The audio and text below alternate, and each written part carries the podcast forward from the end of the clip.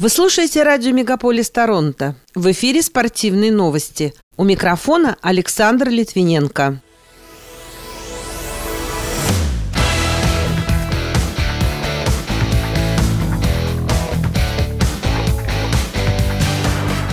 Стали известны подробности инцидента в аэропорту Калгари с участием российских хоккеистов. Александр Овечкин установил очередной рекорд в Национальной хоккейной лиге. В континентальной хоккейной лиге определился лидер Восточной конференции. Наталья Непряева одержала победу в четвертой гонке Тур де Ски, а Нижний Новгород готов подать заявку, чтобы принять Олимпиаду 2036 года.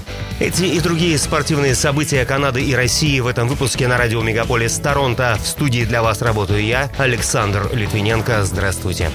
Появились подробности снятия молодежной сборной России по хоккею с самолета, вылетавшего из Калгари во Франкфурт на Майне. Об этом, как пишет сайт Russian Week, сообщила шведская журналистка Мари Лиман. Она уточнила, что официальные лица нарушили правила безопасного проезда. В свою очередь, менеджер чешской команды тоже прокомментировал инцидент. По его словам, когда они садились в самолет, то заметили, что некоторые представители российской сборной не соблюдают санитарные меры безопасности. Он предположил, что свою роль в этом сыграл алкоголь, а главный тренер Сергей Зубов и вовсе курил перед посадкой на рейс. При этом к самим игрокам претензий не было. Однако из самолета высадили всех. В итоге им пришлось лететь домой из Торонто с пересадкой в Европе. Позднее двукратный олимпийский чемпион по хоккею Вячеслав Витисов раскритиковал поведение российской делегации в аэропорту Калгари. Напомню, молодежный чемпионат мира был отменен из-за положительных тестов на коронавирус у хоккеистов нескольких команд.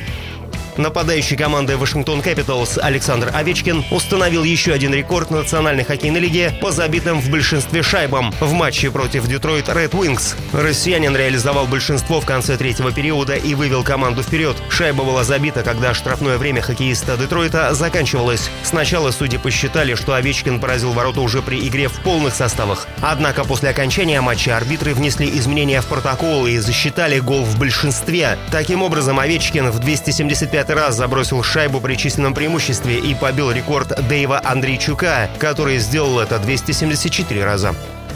Первый день нового 2022 года прошли очередные матчи регулярного чемпионата Национальной хоккейной лиги. Монреаль уступил Флориде со счетом 2-5, а Айлендерс в овертайме доказал свое превосходство над Эдмонтоном с итоговым счетом 3-2. 2 января хоккеисты Торонто Мэйпл Ливс крупно обыграли Оттаву Сенаторс со счетом 6-0. В составе победителей голами отметились Джастин Холл, российский форвард Илья Михеев, Ти Джей Броуди и Вильям Нюландер. Встреча Сиэтл-Ванкувер закончилась накануне с результатом 2-5 в пользу канадской команды.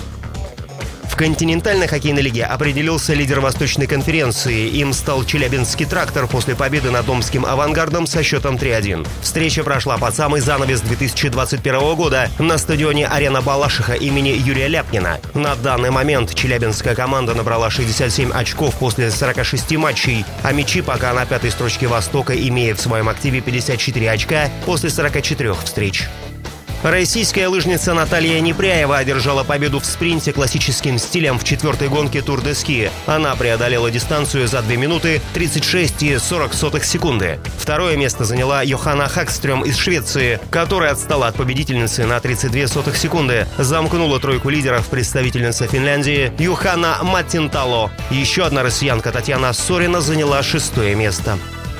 Двукратный чемпион России и бывший защитник футбольной сборной Дмитрий Сенников назвал преимущество национальной команды в стыковом матче отбора на чемпионат мира с Польшей. Напомню, 29 декабря главный тренер поляков Паулу Сауза покинул пост. Этот факт, по мнению Сенникова, пойдет на пользу, так как у соперников очень мало времени, чтобы что-то изменить и быстро перестроиться под нового наставника, который пока не назначен, в то время как у российских футболистов уже есть определенная сыгранность, а тренерский штаб стабилен. В полуфинальном матче сборные России и Польши встретятся на московском стадионе Лужники 24 марта. В случае успеха подопечные Валерия Карпина во втором стыке сыграют с победителем пары Швеция-Чехия.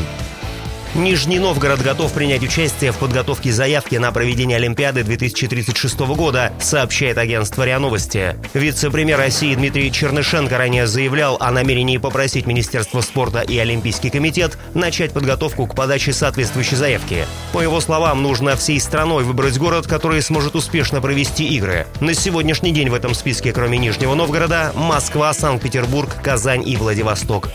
Пока это все спортивные события, представленные вашему вниманию на радио Мегаполис Торонто. В студии для вас работал Александр Литвиненко. Будьте здоровы и дружите со спортом.